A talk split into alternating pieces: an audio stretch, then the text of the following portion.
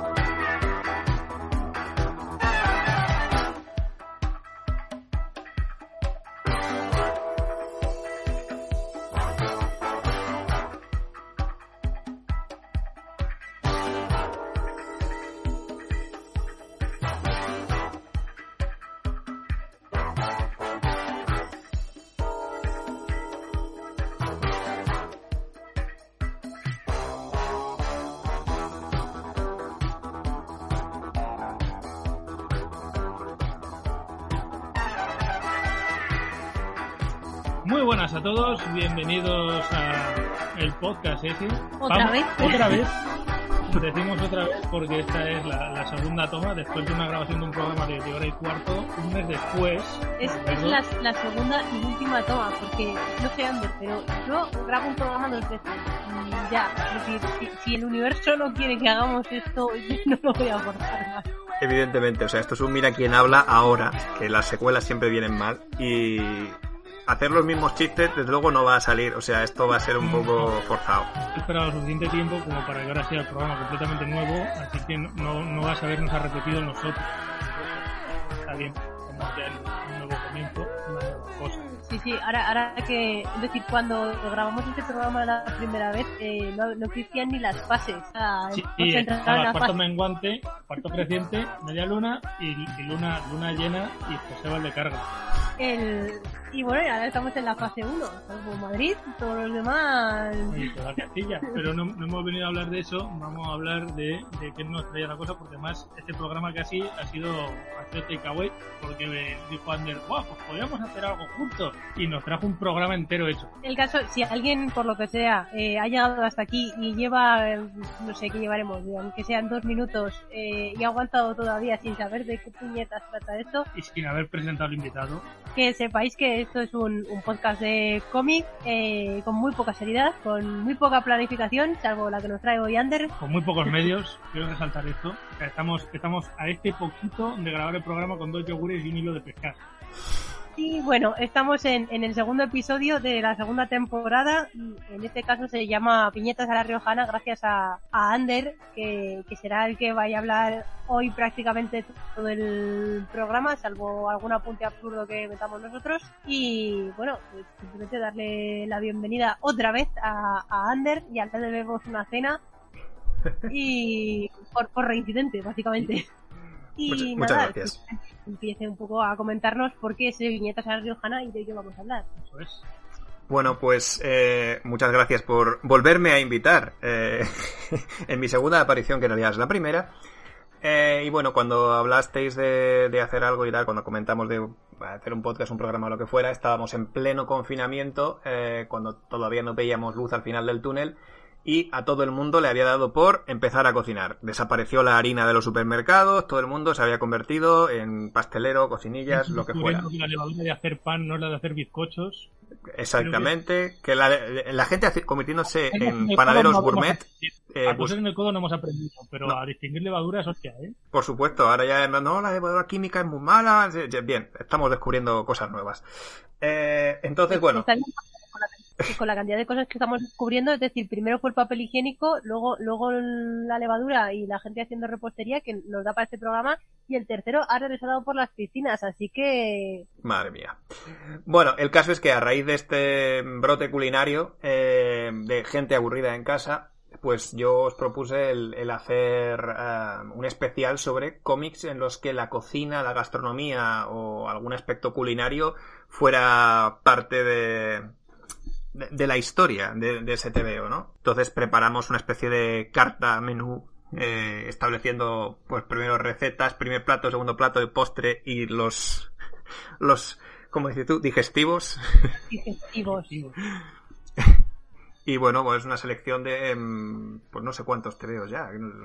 Creo que hay unos 20 o así en total, pero bueno, yo creo que de todos a mí me unos 25, 26. Sí, yo ya perdí la cuenta. Entonces, bueno, cuando, cuando queráis empezamos. Vale, pues estaba dividido con, como bien has dicho, en recetas, entrantes, platos exóticos y comensales variados, postres y digestivos. Así que empezamos con las recetas en viñetas. Eh, sí, porque bueno, en principio, bueno, el primer paso cuando queremos comer es normalmente es saber conocer la receta, ¿no? Entonces, eh, hay diversos diversas obras que nos presentan pues maneras de, entender la cocina eh, desde diferentes puntos de vista. Eh, vamos a ver a lo largo del programa que hay una especial, un especial interés en el mercado asiático con respecto a, la cocina en cuanto a lo que aparece en los cómics y demás. Eh, se nos puede ocurrir a todo el mundo alguna obra en concreto, pero bueno. en libros de cocina, los que serían libros propiamente de cocina, pero que utilizan el cómic como herramienta, eh, pues el primero que se me ocurrió eh, sería uno que tenemos por casa también, que es el de Sabores de Corea o Cook Korean de Robin Ha, que lo publicaron en España en 2017. Eh, es un libro de cocina en sí, o sea, con recetas, listas de ingredientes, pasos a seguir, consejos para adentrarse en la gastronomía coreana si es que alguien eh, no la conocía o está conociéndola ahora. Y bueno, tras presentar los ingredientes clave, pues nos hablan de maneras de preparar verduras, carnes, pescados, sopas, estofados, em, del país de origen de su autora, ¿no? Está la Corea, Corea la aburrida, eh, Corea del Sur. y de una forma... Sí cosa que ha pasado es, es el hecho de, de no estaba muerto, estaba de parranda, ahora que hablas de Corea la aburrida. sí. programa y en otro casi se muere Kim Jong-un y le hacen croquetas. Literal, ahora simplemente va a seguir comiéndoselas todas él. Eh, en cualquier caso, pues bueno, lo presenta el libro de cocina con, utilizando el cómic de una forma práctica y amena, aprovecha el factor visual para enseñarnos todas las partes del proceso, ¿no? Los, los pasos a seguir, eh, la forma que tienen los ingredientes, los sustitutivos que podríamos hacer, y además añade una especie de... Mm, lo interesante aquí es que aparte de ser un libro de cocina normal, también presenta pues el comida callejera e incluso cocina fusión que hay, pues eso, con cosas típicamente coreanas y otras un poquito más mm, occidentales. Eh, entonces está bastante orientado a todo tipo de comensales en cuanto a lo omnívoro. No hay, eh, tantas opciones vegetarianas y veganas, pero hay alguna que otra. Y bueno, eh, si no, pues nos, nos, nos, presentan varios sustitutivos para cosas que sean más cárnicas. los lectores, sí. Me parece realmente muy interesante el hecho de que, esté enfocado a los sabores de Corea, porque yo creo que la mayor parte de la gente o estás muy metido en, la gastronomía asiática o, se te funciona mucho la idea de, lo que es chino, lo que es japonés, lo que es coreano y realmente muchas veces no, no tenemos idea de que, de que hay diferencias entre, entre unas y otras. Metemos todo en el mismo cupo. La idea que tenemos encima de comida china, que es súper reduccionista. Pues... Además que ser muchas veces son eh, la comida china no es exactamente comida de China en el sentido del típico plato y hay muchas mezclas también de, de cocina asiática en realidad. Lo que me gusta a mí y lo que quiero subrayar es la facilidad que tienen en Asia para ser divulgativos por, por medio de cómics. O sea, si en algún momento tienen que enseñar a la gran masa alguien algo, siempre van a resultar a, viñetas y van a moverse a, a artes De hecho, me parece muy interesante, hay una editorial en España, Herder, que trajo una serie de, de adaptaciones, que hay un estudio en Japón que se dedica a hacer adaptaciones de grandes obras de teatro universal de todos los lados, resumidas y contadas en formato manga, pero a nivel el contrato social o el, el capital, eh, junto a la Divina Comedia, Don Quijote o El Príncipe de Maquiavelo, o sea...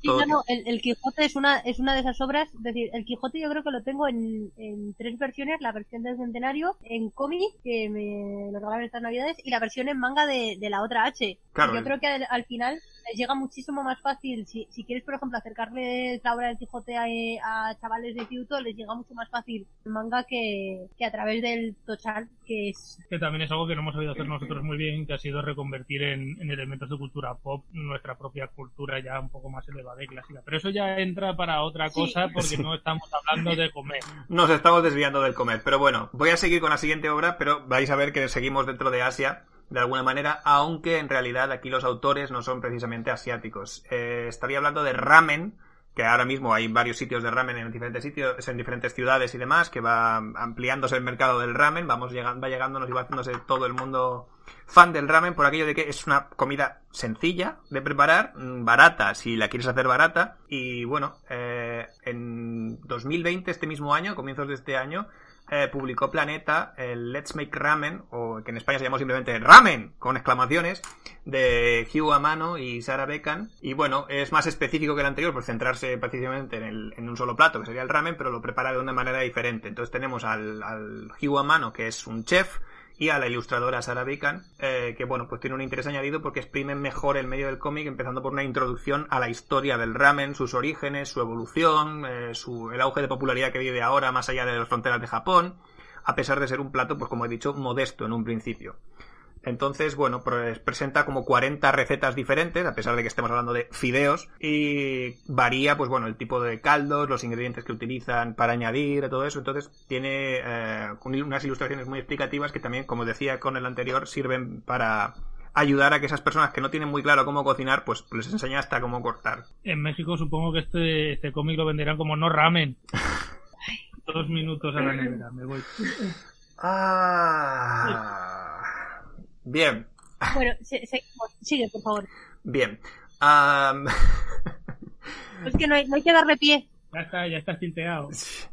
No dando. es que ya me he quedado bloqueado.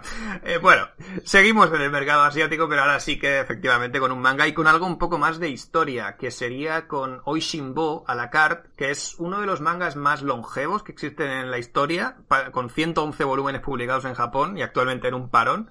Eh, pero que, mm, evidentemente, fuera del mercado asiático y fuera de Japón en concreto, no es que tenga un gran mercado lo que viene a ser un TVO culinario.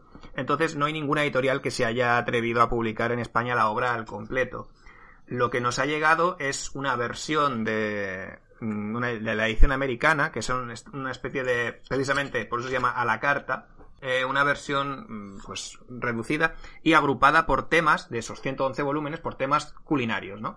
Entonces, eh, bueno, principalmente la historia, que sí que era serializada, trataba sobre una pareja de periodistas eh, que después se convertirá en un matrimonio de periodistas que se dedican al sector culinario dentro de esta de, las noticias y demás. Entonces, eh, entra en la sección de recetas porque precisamente debido a su extensión en el género ya digo que se metió dentro de, de, diferentes temáticas concretas no entonces estos siete tomos que se han publicado en Estados Unidos y que se publicaron en España y que yo no creo que vaya a haber más pues son uno sobre cocina japonesa en general, otro sobre el sake, otro sobre el ramen y las gyozas, el pescado, el sushi y sashimi, las verduras, el arroz y luego las tapas japonesas, se llaman izakaya, ¿no? Entonces, esta obra sirve más como un catálogo general de presentación a diferentes aspectos de la cocina japonesa, pero que la historia serializada en principio se nos pierde en lo que nos ha llegado. Hay pequeños detalles y todo lo demás, pero no hay realmente una historia que podamos seguir con sus personajes y sus tramas más allá del manga o sea que pierde bastante valor en ese sentido el, el cómic. Y peso, también pierde peso. y por eso mismo, sí, sobre todo peso. y por eso mismo eh, lo he metido dentro del apartado recetas, porque en realidad como manga con una historia principal no, no podríamos tampoco trabajarlo. Y bueno, ya saliéndonos de, de lo asiático, eh, pues hablaría un poco de eh, Marvel. Y me meto en Marvel porque primero hubo una especie de libro de recetas en los 70 y recientemente ya se ha profesionalizado esa, tarea mediante un canal de YouTube que tienen. Pero lo interesante es que, bueno, en los años 70 eh, pues Jim Malis, Jody Malis y Joe Yella hicieron una especie de tomito especial que se llamó The Mighty Marvel Super Heroes Cookbook, que era un libro de cocina en clave humorística, en principio orientado a un público infantil juvenil. Entonces las recetas son de temática superheroica, las presentan los personajes de la editorial y bueno, pues tenemos yo que sé, las tortitas de telaraña de chocolate de Spiderman, las delicias de pescado de Namor o mi favorito, los Franks rellenos, que son Frankfurt del castigador, claro. Eh... Pero sigo pensando... Rellenos de plomo. Sigo, sigo pensando en que lo de las delicias de pescado de Namor, como tengo en la cabeza al, a los Teen Titans Go, eh, no sé, es decir, siempre tengo metido en la cabeza la, el episodio aquel de, no, te has, te has comido a, a mi mejor amigo, ese, ese, ese algo. Hay un episodio de Teen Titans en el que llaman a Qualad para que venga y traigan montones de gambas y se comen a una gamba que es su mejor compañero, que era un poco loca, pero resolvían crímenes juntos. Y de repente hay un corte de 30 segundos, que es el opening de la mejor serie que puede haber nunca, que es Aqualad, los crímenes rollo años 70. Cada vez, cada vez da igual que sean que sean amor o, el Susun Cordam. Eh, el caso es que veo un señor que vive en el mar y, y ya está, me acuerdo del capítulo. Ya está.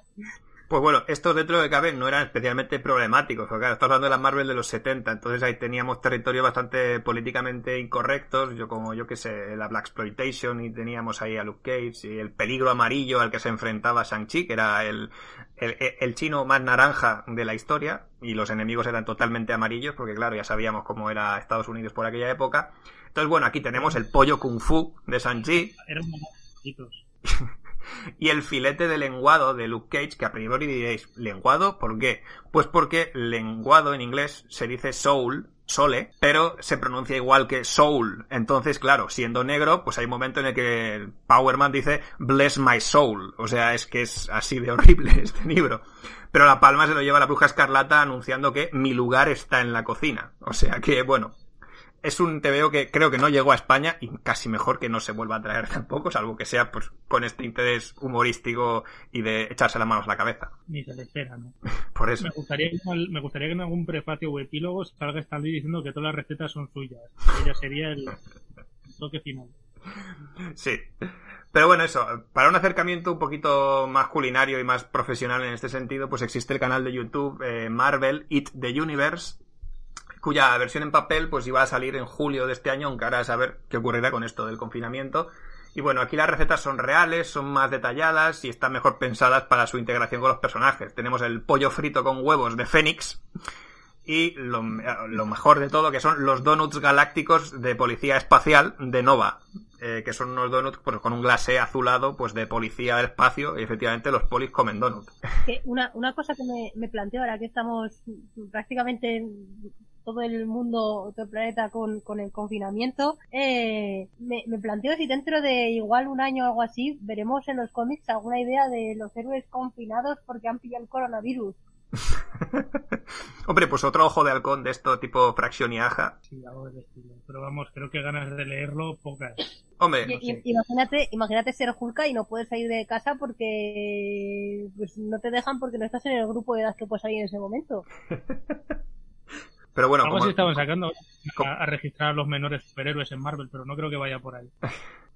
Hombre, desde luego que no. Pero también ya digo que hubo una cosa bastante curiosa con el tema este de precisamente Marvel, porque ah, poco antes de que empezara esta crisis de coronavirus, esa- se publicó en España una miniserie que se había publicado eh, a finales del año pasado, semanalmente, que se titula precisamente Contagio, y que trata sobre un virus que llega a Nueva York, pero que proviene de, de, de Kunlun, de la zona asiática, con lo cual tenemos un virus asiático que está contagiando a los superhéroes y las cosas no acaban bien.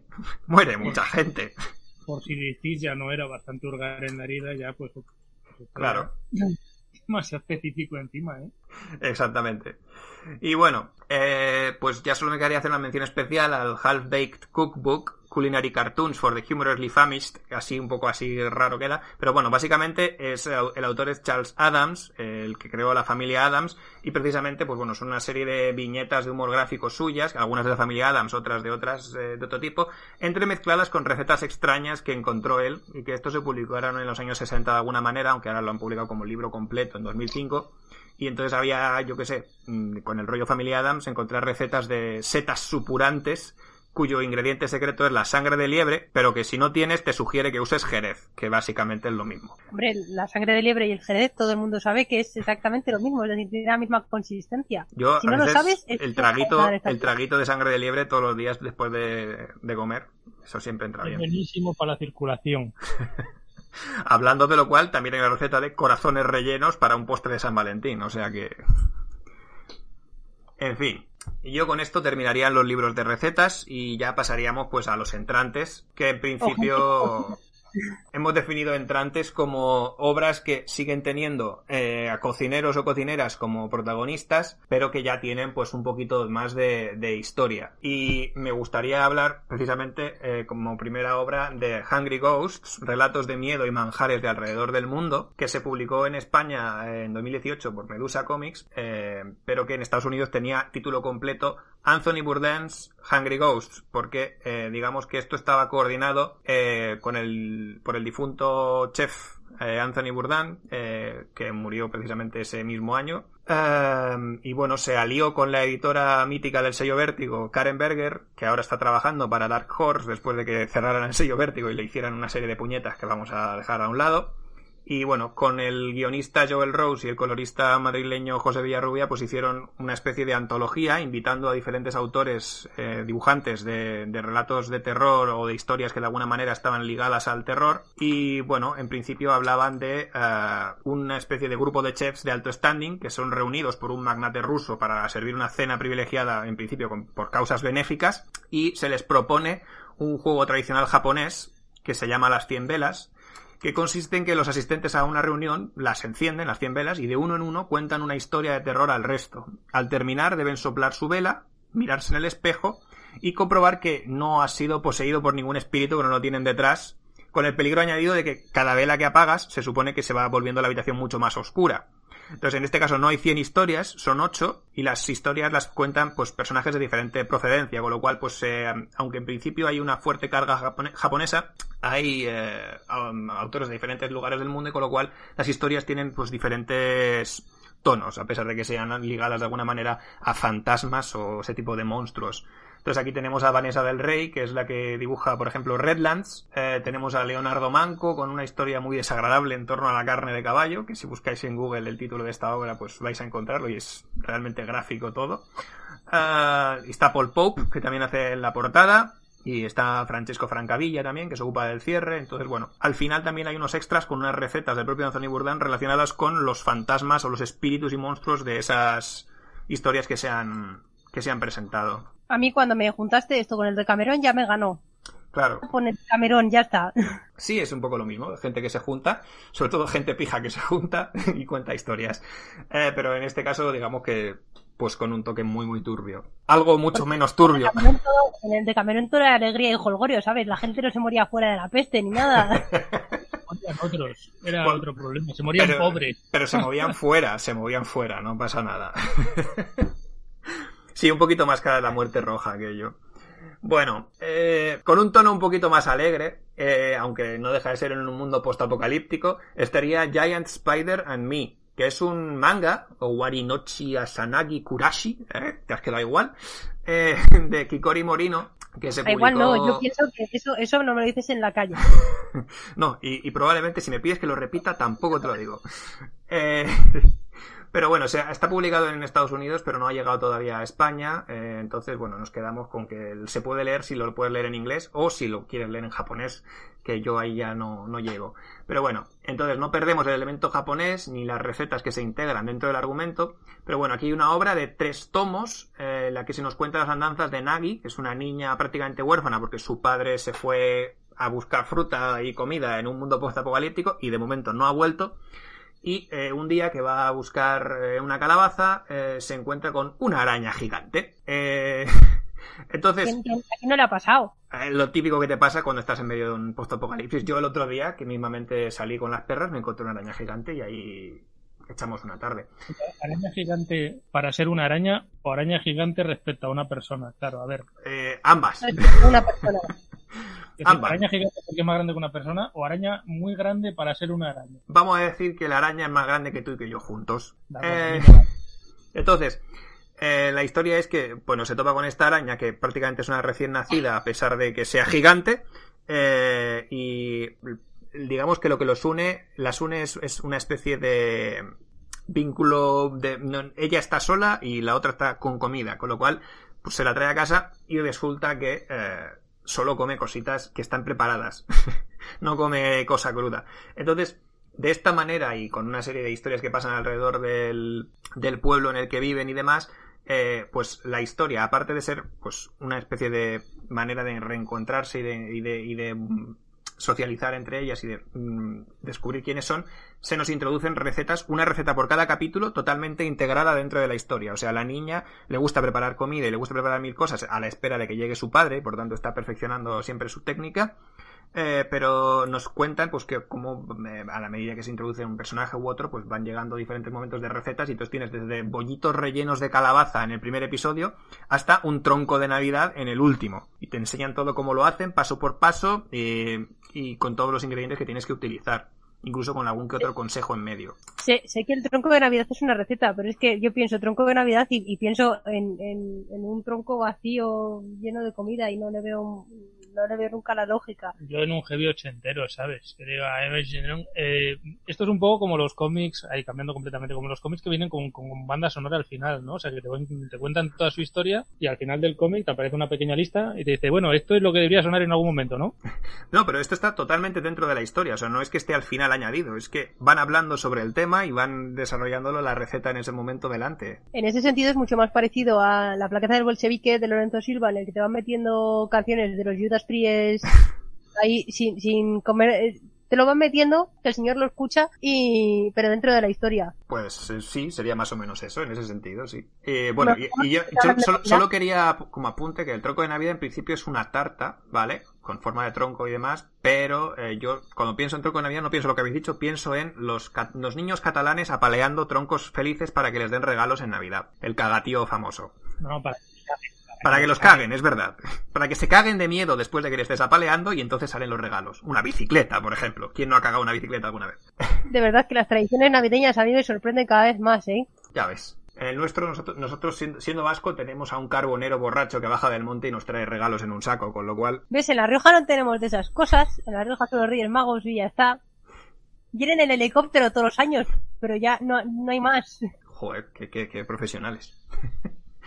Bueno, eh, ahora con un toque aún japonés, pero también un toque español, tenemos Umami de Kenny Mura, y digo también español porque, bueno, este señor es medio español. Se llama, de hecho, José María Kenny Mura del Barrio. Eh, y publicó esta serie en formato digital en Panel Syndicate, que es esta plataforma de Brian K. Vaughan y Marcos Martín, en la que han publicado The Private Eye y Albert Montes publicó su universo y bueno, ahora mismo han, han lanzado, en el, desde que grabamos el último podcast, han lanzado dos series más. Una de ellas de Ed Brubaker y, y Marcos Martín, eh, que se llama Friday, con Juan Munsa Vicente a los colores y bueno, en fin. Es una plataforma que en principio es de pague usted la voluntad por cada uno de los TVOs y que prometían que iba a ser totalmente digital, pero bueno, al final ha acabado todo el mundo publicando después en, en tomos de tapa dura deluxe eh, todas las cosas. Eh, ¿Qué, qué recuerdo? Hay mucho fetichista de la pulpa, ¿eh? Sí, sí. ¿Dónde estarán esas personas, verdad? eh... No, no sé dónde.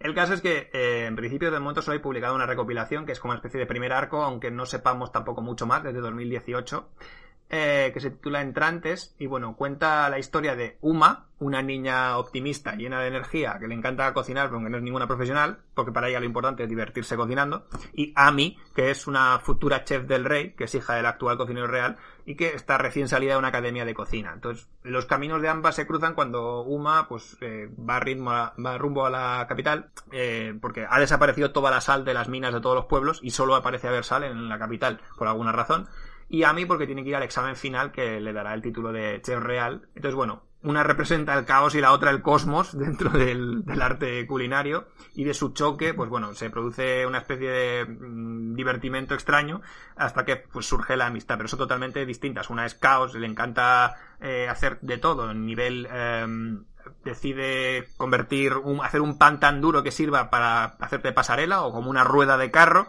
o unas gachas que acaben como cemento para reconstruir una pared. Y ella es mucho más sí son la Phoebe y la Mónica de, de, del mundo de fantasía.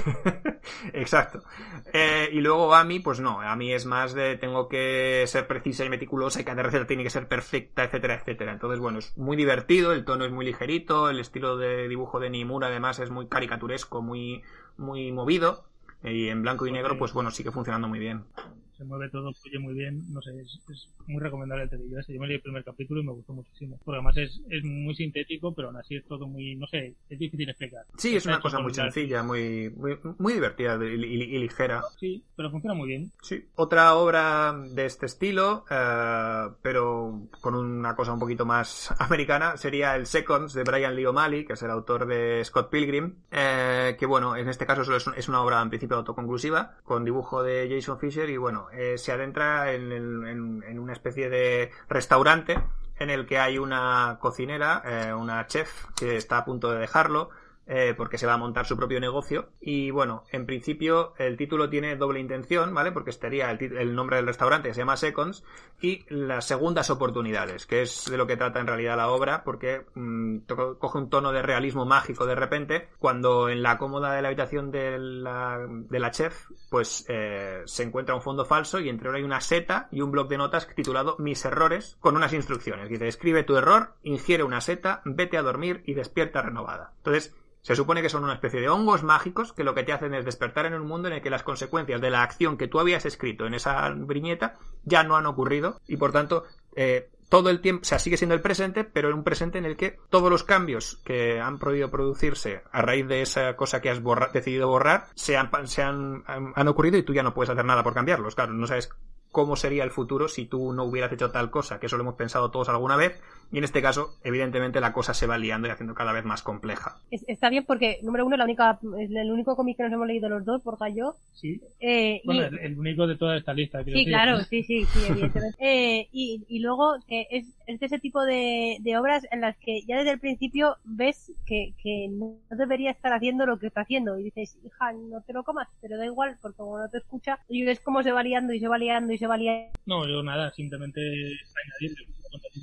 añadir haciendo con muchas obras de, paso a la madurez, de asumir tus propios, las consecuencias de tus actos y todo esto. Esta funciona muy bien como un cuentito y no sé, es, muy maja y bastante interesante, más allá de, del rebufo que cogió por Scott Pilgrim. Vamos, Brian Lee O'Malley sigue haciendo cosas bastante bien.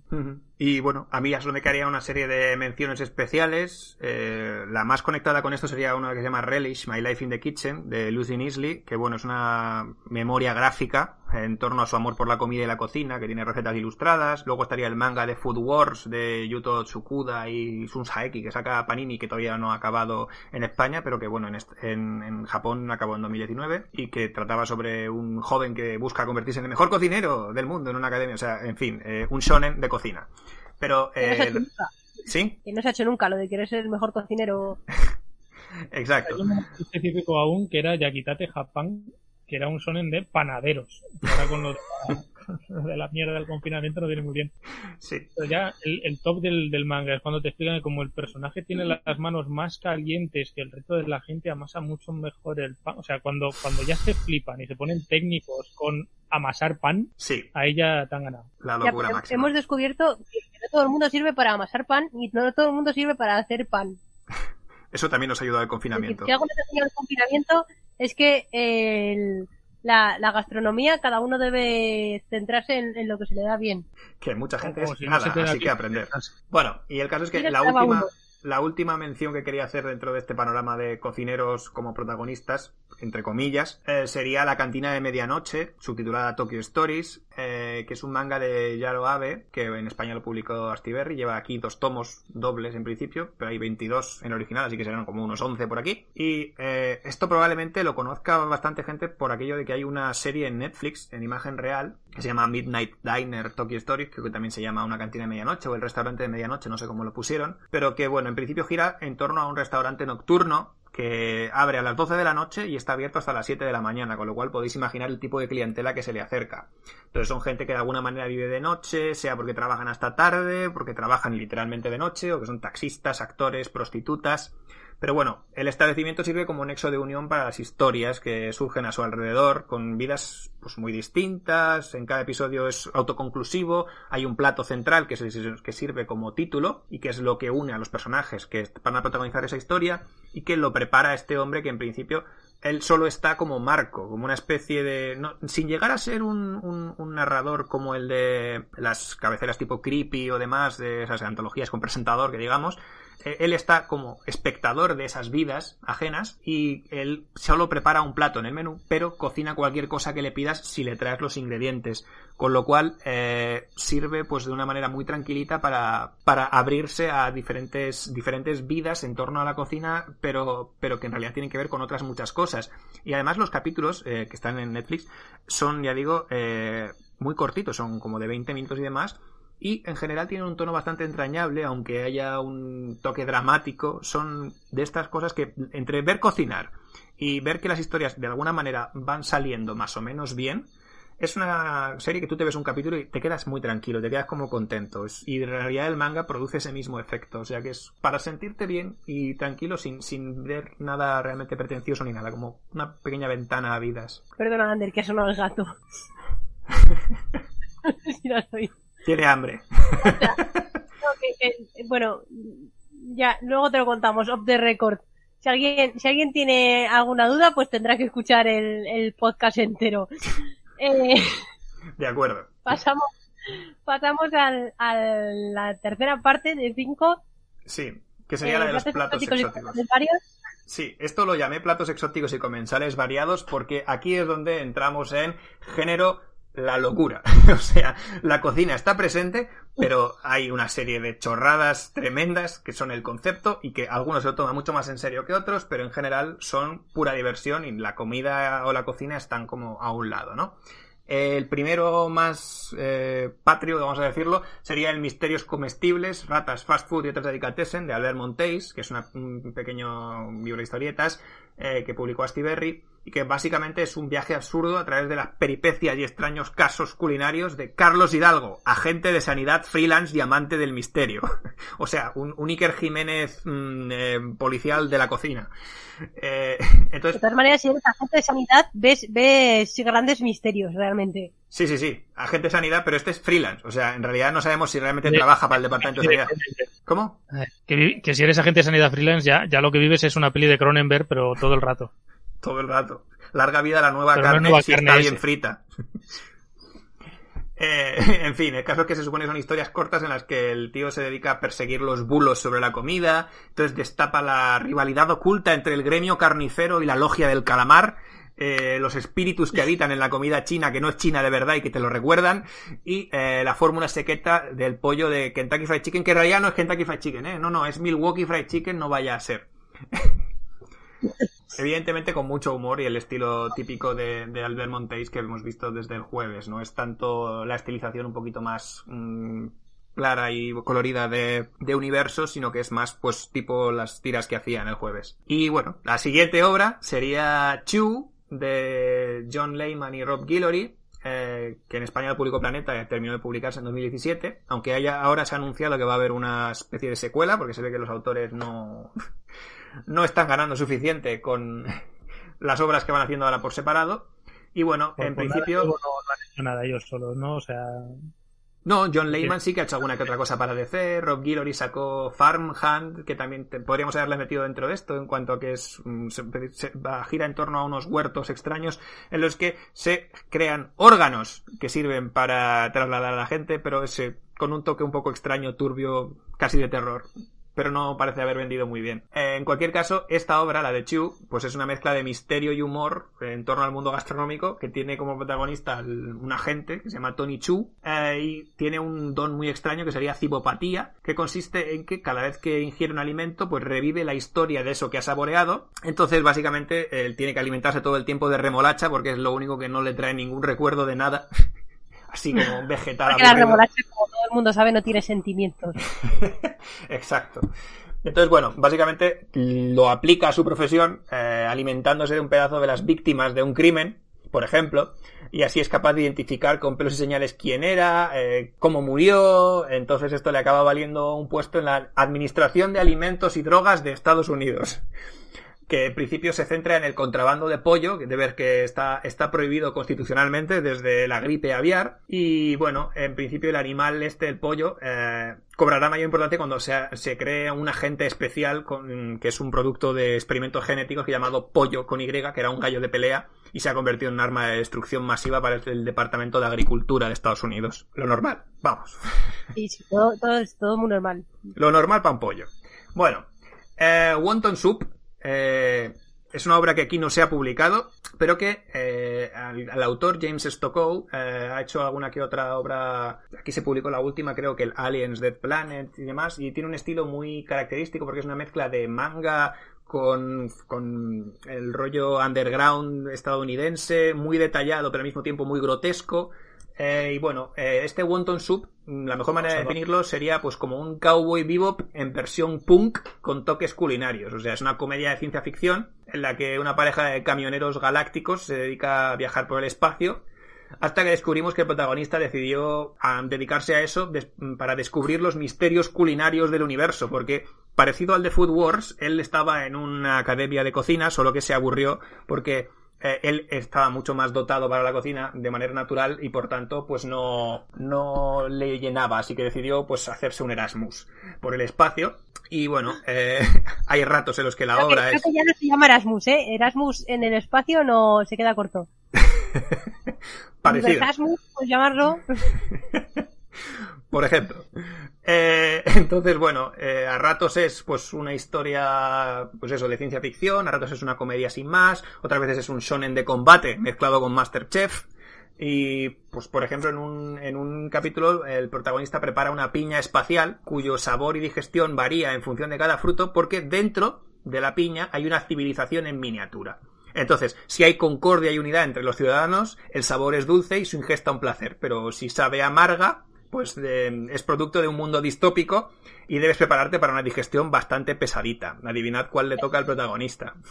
Está muy bien porque comes fruta y practicas el genocidio al mismo tiempo. ¿Quién no ha querido hacer a la vez? Es, igual, igual que Kim Jong-un, pero sin comer fruta. Bueno, eh, de hecho, uno de los capítulos transcurre dentro de la piña, o sea que todo bien. Bueno, y después de meterme de meternos con los coreanos y otra vez, otra vez, continuamos. Bien. Uh, seguimos con el manga y con Japón eh, y hablaríamos aquí de dragones y mazmorras que es mucho mejor título que cualquiera que se haya puesto en ningún otro lado ah, y que como su propio nombre indica, eh, pues eh, es un manga que en principio se centra en el aspecto culinario, pero como si fuera una partida de dragones y mazmorras, de Dungeons and Dragons, ¿no? Una partida de rol en la que los protagonistas son un equipo, eh, cada uno con sus roles distintos, ¿no? con un toque de fantasía épica medieval dentro de mazmorras. Y bueno, el argumento gira en torno a eso, a cómo sobrevivir dentro de una mazmorra teniendo que comer. Eh, porque claro, la comida tienes que prepararla con lo que vas encontrándote por el camino y pues pasan, pasan cositas, no todo es comestible hasta que descubres que a lo mejor sí, sí tienes hambre. ¡Hostia, un enano! Venga, pa'lante. Dos enanos cagando en un cubo. Sí. No que son gente, pero... Los enanos son gente. Eh, hay, hay una escala, un, un cuadrante de lo que es gente y lo que no de lo que es más o menos comestible no. De todos modos, dentro de lo que te puedas comer, yo creo que un enano que es bastante recio no le puede sacar mucho, aunque sea para caldo, pero no sé. Y bueno, eso de que, y, que, que, sea gente nunca ha sido un problema para que la gente pueda comerse a otra gente, ¿eh? O sea, todos hemos visto Viven. bueno, hablando de comer gente, eh, el siguiente título se titula, se llama Redneck, eh, que es eh, no tiene nada que ver con Redlands pero ni con, ni con los paletos cabrones de o Southern Bastards de Jason Aaron, eh, pero al mismo tiempo sí en ciertos aspectos, ¿no? Eh, la obra es de Donny Cates, que ahora está bastante de moda en Marvel porque está haciendo una etapa en Veneno bastante famosa y la acaban de dar Thor y demás, pero bueno, aquí se alió con unos autores más o menos secundarios, pero que van cogiendo fuerza, con Lisandro Sterren y Dick Kunig, sobre todo el colorista, que es bastante más conocido, y bueno, lo publica Image y básicamente, eh, aparte de hablarnos de mazmorras en el anterior, aquí hablamos de vampiros. Porque lo de Redneck, aparte de paleto, viene precisamente de eh, la sangre cuando mordemos un cuellito. Entonces, esta sería una obra dedicada a la gente más carnívora que nos puede estar escuchando después de que yo haya hablado tanto de veganismo y vegetarianismo al principio, eh, que sería pues que una familia de vampiros han decidido pues que van a mantenerse mm, dentro de la sociedad de una manera en la que no sospechen porque empiezan a aparecer cadáveres por todos los lados. Entonces la manera de vivir tranquilamente es, siendo que viven en Texas, en un ambiente muy sureño, teniendo un rancho, un rancho de vacas, entonces ellos se alimentan a base de la sangre de las vacas en lugar de las personas y proveen al pueblo de, de carne y se dedican a ello y por lo tanto pues no hay ningún problema con lo demás. ¿Qué pasa? Que la familia es un poco como lo que hacemos en las sombras. Hay vampiros de diferentes generaciones. Están los adolescentes perennes, como si fuera crepúsculo, que llevan un poco mal eso de ser adolescentes toda la vida. Eh, padres más adultos, que serían más vampiro clásico y después tenemos al abuelo, que es un Nosferatu al que le parece muy mal todo esto y antinatural esto de que se vaya no comiendo humanos por ahí. Entonces, al principio todo parece una comedia en ese sentido, ¿no? Parece como, ah, mira qué gracioso eh, la familia y tal, que lo lleva mal el abuelo, hasta que de repente se tuerce, se convierte en una tragedia, aquello se convierte en un drama tremendo. Eh, y todo sale muy mal. Y entonces convierte en una serie realmente de terror con, con toques muy, muy dramáticos y muy interesante. Dice, dice Nerea que le recuerda algo, pero va corriendo ahora a la, a la librería, así que bueno, pues. De acuerdo. Va a, la librería nuestra, la de casas, a las estanterías, no, no, va a la biblioteca. Deduzco que no se ha ido tampoco a, comprar, que no, no se puede salir ahora. No, bueno, puede salir a pasear, a ver si se le ocurre o si se acuerda. Pero bueno. esperamos. hay una de la, la, saga de los Boyeferis. De, de Alan Moore. Soy de Alan Moore y ah. más gente que era una familia completamente disfuncional, que había un hombre lobo, el abuelo era un ectoplasma. o sea, la familia Monster. Sí, ¿Quieres volver y ya voy yo? Luego todo esto lo editaremos con la magia de edición. Suponiendo que se guarde esta vez el audio. Sí, se guarda, se guarda, no te preocupes. es que el problema es que el, como, como en teoría había oposiciones, pues eh, cuando hicimos la mudanza ya estaba como una loca y nos ordenó los cómics. Y los ordenó Borja. Y Borja tiene un orden que no, se, no, no corresponde con el mío. Entonces no encuentro nunca nada. Por orden alfabético, pero también está por orden alfabético y por orden de, de, de editorial. Entonces, pues, si, no me acuerdo de cuál es la editorial del Bob Race, pues no hay manera de encontrar una mierda. Pero bueno, eh, es, es un cómic de, de Alan Moore. Me lo compré porque me parecía bastante graciosillo el, dibujo y la historia. Tampoco una historia de, pues, hay un hombre lobo, hay un vampiro, hay distintos personajes y, y es comedia, pero no. Es decir, son, es la típica humor británico, podríamos decir. De acuerdo. No, y ese era mi apunte. ah, bien. vale, pues seguimos entonces. Eh, bueno, eh, dentro de este de este primer arco de los, de los platos extraños, bueno, quedaría menciones a Sopa de Udon de Janny Hu, lo incluyo por, eh, porque aunque sea una autora asiática, en este caso es una autora que en principio es china, que no teníamos, teníamos Corea, teníamos Japón, ahora tenemos China, y en realidad tampoco es que utilice la, cocina en todo, toda la obra, porque son una serie de relatos, una antología que publicó Ponent Mon, eh, en la que eh, la sopa de udon forma parte de uno de los capítulos como un recuerdo como un recuerdo de infancia en el que una pareja de amigos que en realidad estaban enamorados entre ellos, pero no lo terminaban de confesar, porque bueno, no dejaban de ser chavalillos, eh, pues jugaban a que estaban haciendo sopa de udon con, con, con, la hierba, como todos hemos jugado alguna vez con eh, cuando somos niños a que estamos haciendo pociones o alguna cosa, e incluso alguno eh, a que no te atreves a comértelo, cuando sabes que no es comida. El caso es que ella vuelve después al pueblo en el que nació cuando ya es adulta y descubre que su, su amigo ha montado o trabaja en un restaurante en el que precisamente la especialidad era sopa de udon. Pero en general son historias en las que eh, no hay eh, no hay realmente tanta cocina por todos lados, pero sí hay un, un, un componente muy de dar calorcito al corazón. Son historias eh, cotidianas, familiares, que de alguna manera, pues bueno, nos dejan este buen sabor de boca que justifica también la presencia en esta lista. Y solo me quedaría comentar que bueno, también existe... Por, joderte la, buena sensación que, estás dejando de con el calorcito y demás, que sepas que en mi pueblo nosotros no, no jugábamos a hacer comida. Nosotros jugábamos eh, eh, echábamos toda la mierda que se nos ocurriera en una carretilla, la embotellábamos, la dejábamos al sol para que oliera mal y, y, nuestra intención era tirársela a los del pueblo de al lado, así que... Y por eso la gastronomía vasca es tan famosa. Bueno, dentro de esto, antes de pasar a los postres, solo me queda ya eh, comentar una obra que de esta, eh, como la leíste tú, Nerea, pues bueno, por lo menos eh, puedes hablar tú mejor que yo, que sería el Gourmet Solitario y los paseos del Gourmet Solitario, que sería la secuela, eh, de Jiro Taniguchi y Masayuki Kusumi, que en realidad solo se atribuye muchas veces a Taniguchi, pero en realidad tiene aquí un guionista compañero, aparte del, dibujo que lo hace él también. Eh, esto lo publicó Berry en dos tomos, uno en 2010 y otro en 2016, porque en realidad hubo un parón bastante grande entre un tomo y otro, porque claro, Taniguchi se convirtió en un autor bastante más cotizado y por tanto se centró en otras cosas. Y bueno, se gira en torno a un, a un flaner culinario, pero bueno, a un paseante que va de restaurante a restaurante, pero mejor lo cuentas tú.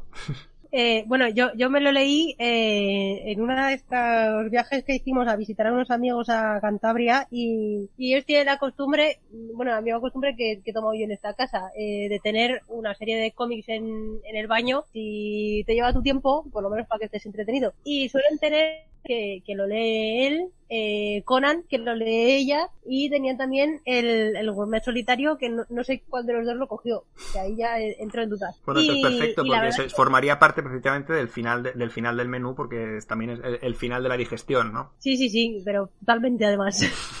y la verdad es que lo estuve mirando un poco y, y contaba pues eso, un poco una historia de, de un señor que pues va por ahí paseando y se mete en sitios y come.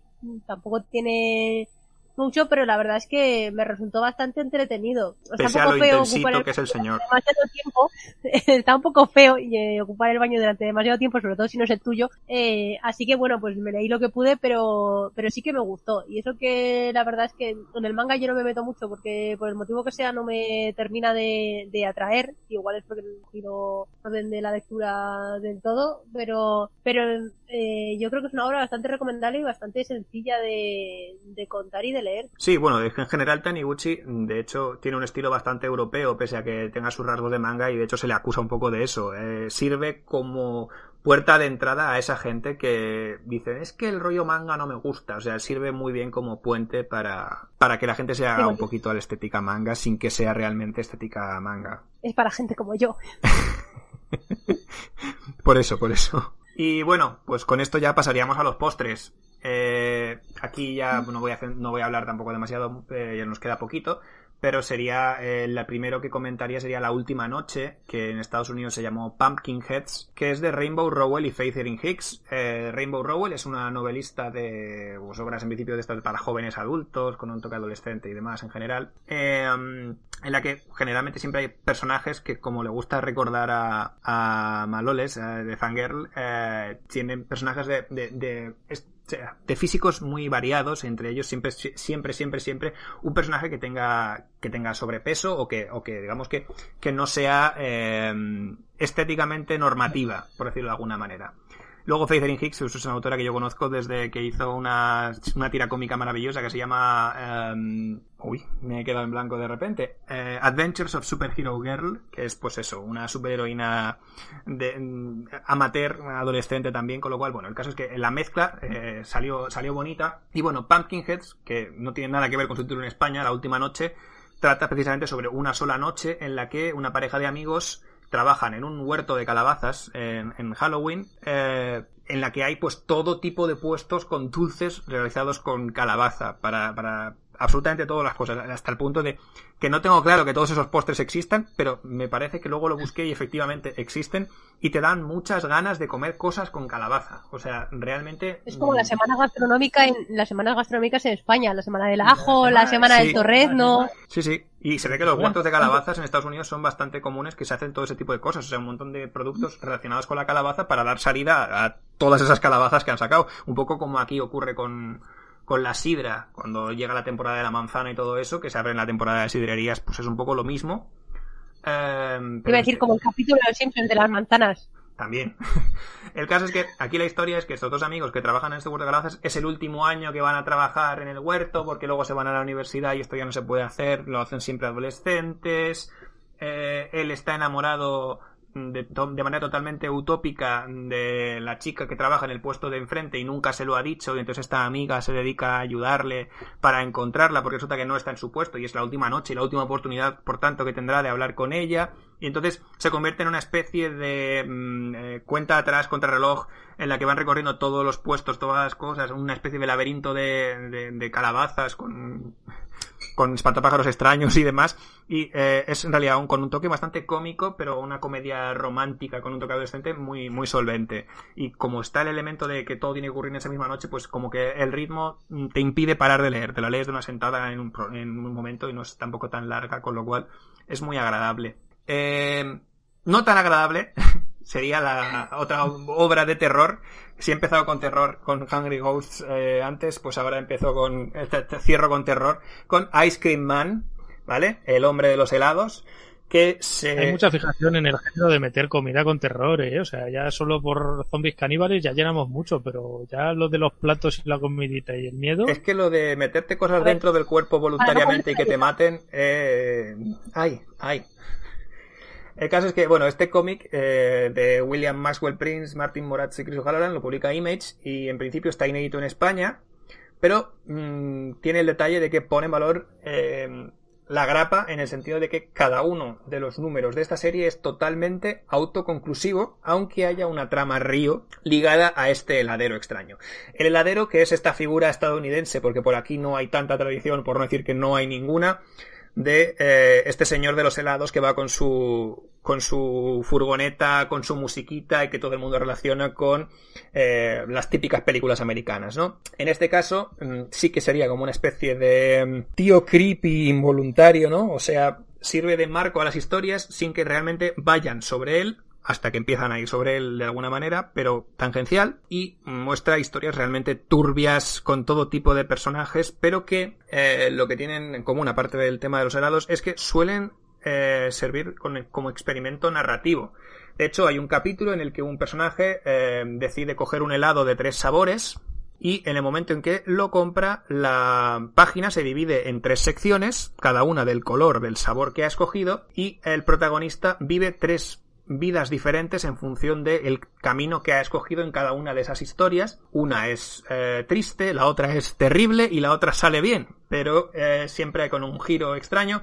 Y eh, la propia la propia página juega con eso. Hay otro que gira en torno a los crucigramas y la página se convierte en un crucigrama y las palabras que van saliendo de las definiciones quedan integradas en la historia de alguna manera. O sea, los autores están constantemente eh, experimentando con la forma. Y como es precisamente autoconclusiva, eh, cada grapa, pues podrían cerrarla en cualquier momento cuando vieran que no les renta y sigue siendo totalmente mm, desconcertante. No sabes qué te vas a encontrar en ninguna de las páginas, pero todos los capítulos los empiezas mm, y los acabas igualmente con la cabeza volada. Eh, además, como detalle, eh, han hecho un spin-off benéfico durante esta cuarentena, a que estaban cerradas todas las tiendas de cómics, sacando Quarantine Comics, que son historias cortas, unas 7-8 páginas a, 1 o 2 dólares, no recuerdo, creo que 2 dólares, eh, que en principio giraban también en torno a su universo, sin que sean realmente necesarias, pero eh, los beneficios iban todos a una, a una charity de estas, una beneficencia eh, para ayudar a las librerías que estaban obligadas a cerrar y todo lo demás durante esta, este confinamiento.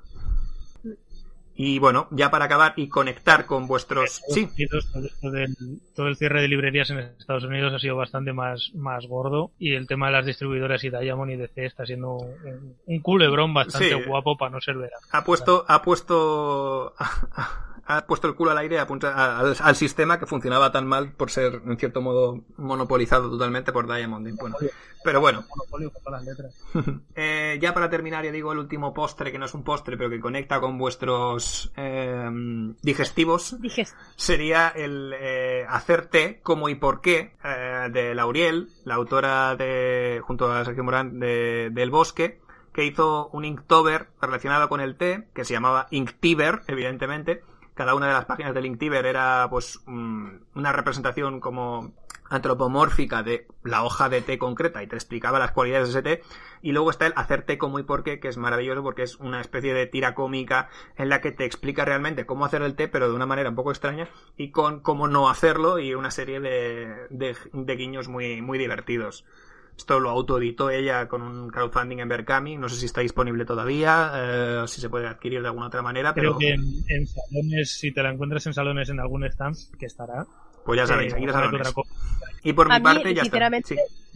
Disponible a partir de 2022, si podemos juntarnos en algún salón. Lauriel, eh, Lauriel me sirvió para que durante esta cuarentena, cuando estaba estresadísima y, quería alejarme del ordenador, eh, bueno, todavía no tengo empezado, el, la mazmorra entre todos, ahí, ahí la estoy pintando poco a poco. Así que es, de agradecer que soltara ese, ese tipo de cosas para, pues eso, para coger y que la gente las compartiera. Además eh, solicitó que si, si lo, la gente lo pintaba, que por favor lo, lo compartiera y la etiquetara para poder verlo. Cuando termine, pues ya... Y nos quedaría ya los digestivos, que, que serían tres cómics que había notado yo, porque pues realmente los 23 cómics anteriores los, los propuso todos Ander, es decir, nos, nos, hizo el trabajo entero. Y como yo llevo muy mal eso de no hacer nada, pues tenía que meter algo. Y estuve dando vueltas, además, por, por nuestra estantería de, bueno, nuestras estanterías de cómics, estuve dando vueltas todo el rato y dije, bueno, pues si, si podemos meter un poco el canibalismo dentro de, de la gastronomía, pues ya tengo algo de lo que hablar.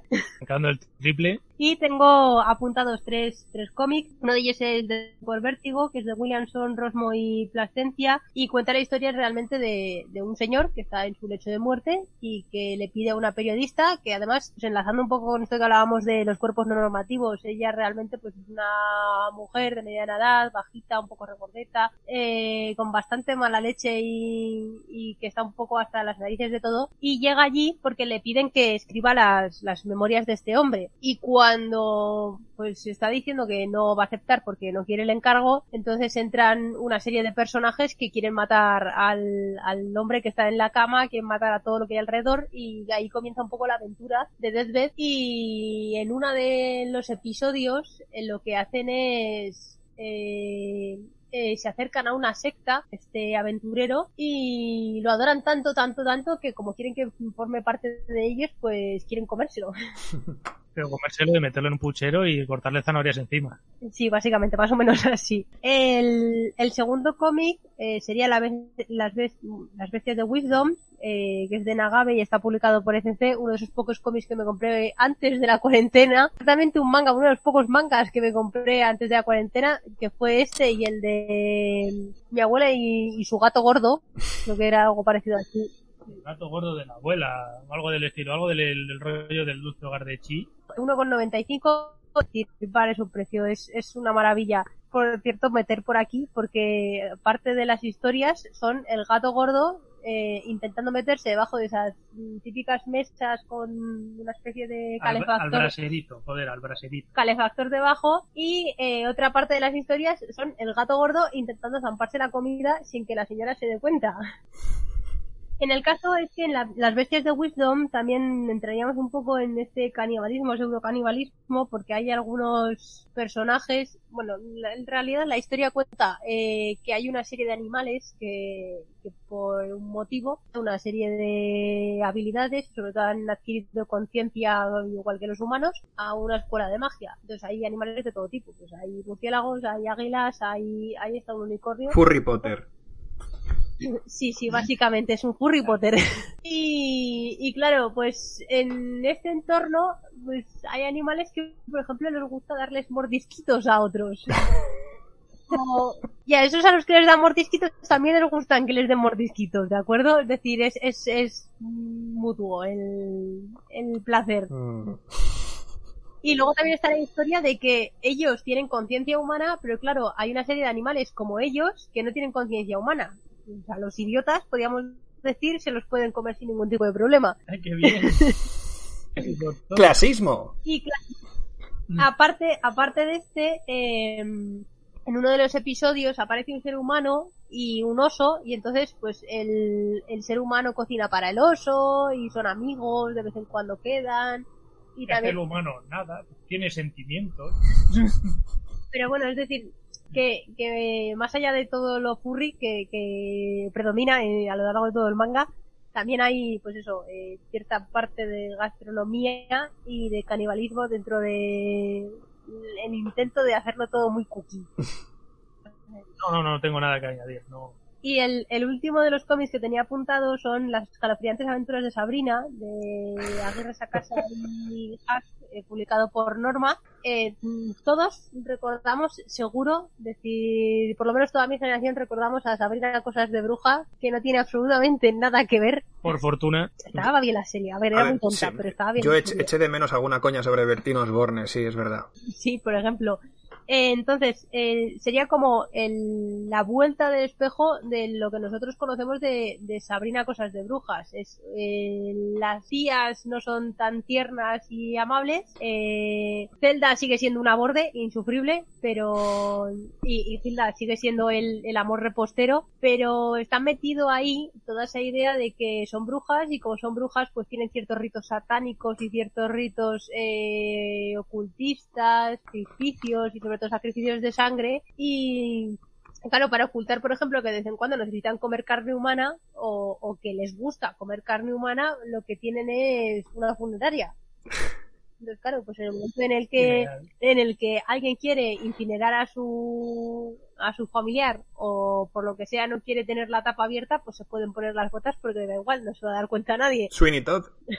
O si no, si es con tapa abierta, se puede comer de cintura para abajo. ah, Una época de parrete. las joyas de la corona. Y la verdad es que no, no hablan tanto, de momento como solo tienen publicado un tomo, porque Dios sabe qué pasará. ¿Qué misterio habrá, eh? Sí, con lo que pasa con Roberto Aguirre a casa, que como ya... Como está, está muy centrado en, en la serie de Netflix, pues ahí está muy a tope. Sí, pero es que también era el editor en aquella época. O sea, recuerdo que, que yo pedí el segundo tomo de, de las aventuras de Archie, esta de zombie, la, la- el más allá, Sí. el más allá con Archie, aquí lo llamaron. After- El segundo tomo americano yo lo pedí, lo tengo preordereado, ¿eh? de esto que se podía hacer, de- vamos a pedirlo con antelación, eh, en 2014 y, y hasta aquí, aquí, aquí sigo esperando. Cada año me renuevan me diciendo, "Es- va a salir en 2020, va a salir en 2021 y ahí estamos. Año toca.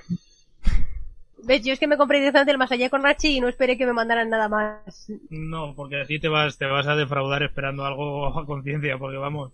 Porque es- esa sensación ya la tuve con, con Sandman, con El Overture. con el Overture, que iba a tener una periodicidad determinada y luego no, así que pues yo ya he decidido no, no esperar nada. Ahora ya sabes que sienten los madrileños con las Olimpiadas. Bueno, creo que ya. Que ya hemos ofendido a todo el mundo. Sí, ahora que ya hemos ofendido a todo el mundo, es el buen momento para cerrar, porque ya nos hemos pegado aquí el empacho de cómics. Pero bueno, yo creo que hemos durado menos que, que la otra vez. Ya dicho que era hora y cuarto. poquito, ¿eh? Cinco minutos, eh, Poquito. cinco minutos menos. Hemos metido menos chistes igual, hemos dejado más que hablar a Ander. Sí, Hemos sido más aburridos. es bien- sabido este hombre. No creas, hombre, ha estado bastante bien, desde luego. ¿eh? Ha salido, ha salido mucho, además ha salido mucho que no creo que lo haya tocado mucha gente, porque no es algo que, que la gente, no creo que la gente entre en la librería diciendo me voy a leer un tebeo de comer. Bueno, eso está, está, está bien. Luego, aunque no se coman las páginas, mi- O sí, es decir, cada uno ya con sus a fetiches. ver, una, una de mis perras se, se comió la portada de sopa de udon, con lo cual eh, eso ya cuenta. Preguntaste qué tal. Creo que luego la cagó bien, así que entiendo que Ah, bueno, entonces era buen papel. sí, sí. Y hasta aquí el programa de hoy. Esto ha sido el podcast este, un podcast de ¿Ese? tebeos. Ese, este, ese, Aquel. Norte, muy, sur. bien, muy bien los demostrativos, Borja. ente, en el Embler. La, la segunda y- versión del, pod- podcast, sí. Que, eh, entre, segunda, entre- segunda versión porque no la esperanza de que todo salga bien. de hecho, entre una y otra Eh, versión me ha dado tiempo a mí a, a crear un podcast de yo hablando. o sea que iba a decir Ay, que espérate hasta que lo editemos. espera, habrá salido el segundo ya. que te iba a decir que, que ya pueden aprovechar eh, y echarle un vistazo a Globos de Pensamiento, que tendrás por ahí el el mogollón de, de todo lo que nos has contado, pero por escrito y, y redactado, y sin nuestras intervenciones cortando cada cinco minutos. Sí, en algún momento aparecerá así. globosdepensamiento.com, sí, que es, que es, que es una, la web en la que yo hago reseñas y artículos relacionados con el cómic. Y ahora también eh, podcast de vez en cuando para los artículos más largos, pues para que como la gente se los dosifica mejor eh, en audio, pues primero salen en audio y luego ya los saco por escrito, como haré con este, que acabará saliendo de alguna manera por escrito. Bueno, dices con, con, con cierta periodicidad. Nosotros en la, en la primera temporada tenemos cuatro episodios. Es decir, si, si haces cuatro episodios al año, con que hagas cinco ya tienes mayor periodicidad que nosotros. Bueno, el primero iba a ser sobre Mar, o sea, fue sobre Mark Russell, el segundo será sobre Jordi Belair. Veremos cuando, cuando haya salido este programa, a ver si ya hay un tercero o un cuarto. Bastante probable, no lo descarto. Es decir, eh, últimamente ahora mismo no tienes mucho más que hacer. Es verdad. Como no trabajamos nada los profesores. No, pero es que Borja ahora mismo no eh, está de... Ah, vale, que hablabas con está- Borja, vale, sí, es verdad. está que no está. Carísimo. Así que Borja tiene tiempo. trabajo. Borja tiene tiempo. El caso que, que bueno, para ir cerrando un poco, que muchas gracias a, a Ander por prestarse. Muchas gracias a vosotros por ofrecerlo. Eh, seguidlo en, en Twitter, en Instagram, si busquéis Ander Luke seguro que lo encontráis, en Globos de Pensamiento, que seguro que tiene todo ahí Sí. enlazado muy organizadito. Y poco más, nosotros somos Borja y Nerea, este ha sido el segundo episodio de la segunda temporada del podcast S, Ese, que nos podéis buscar en, en Twitter. Twitter y nos podéis encontrar en Facebook también, el podcast ese en Twitter, pues por ahí tenéis los programas, están todos en iVoox.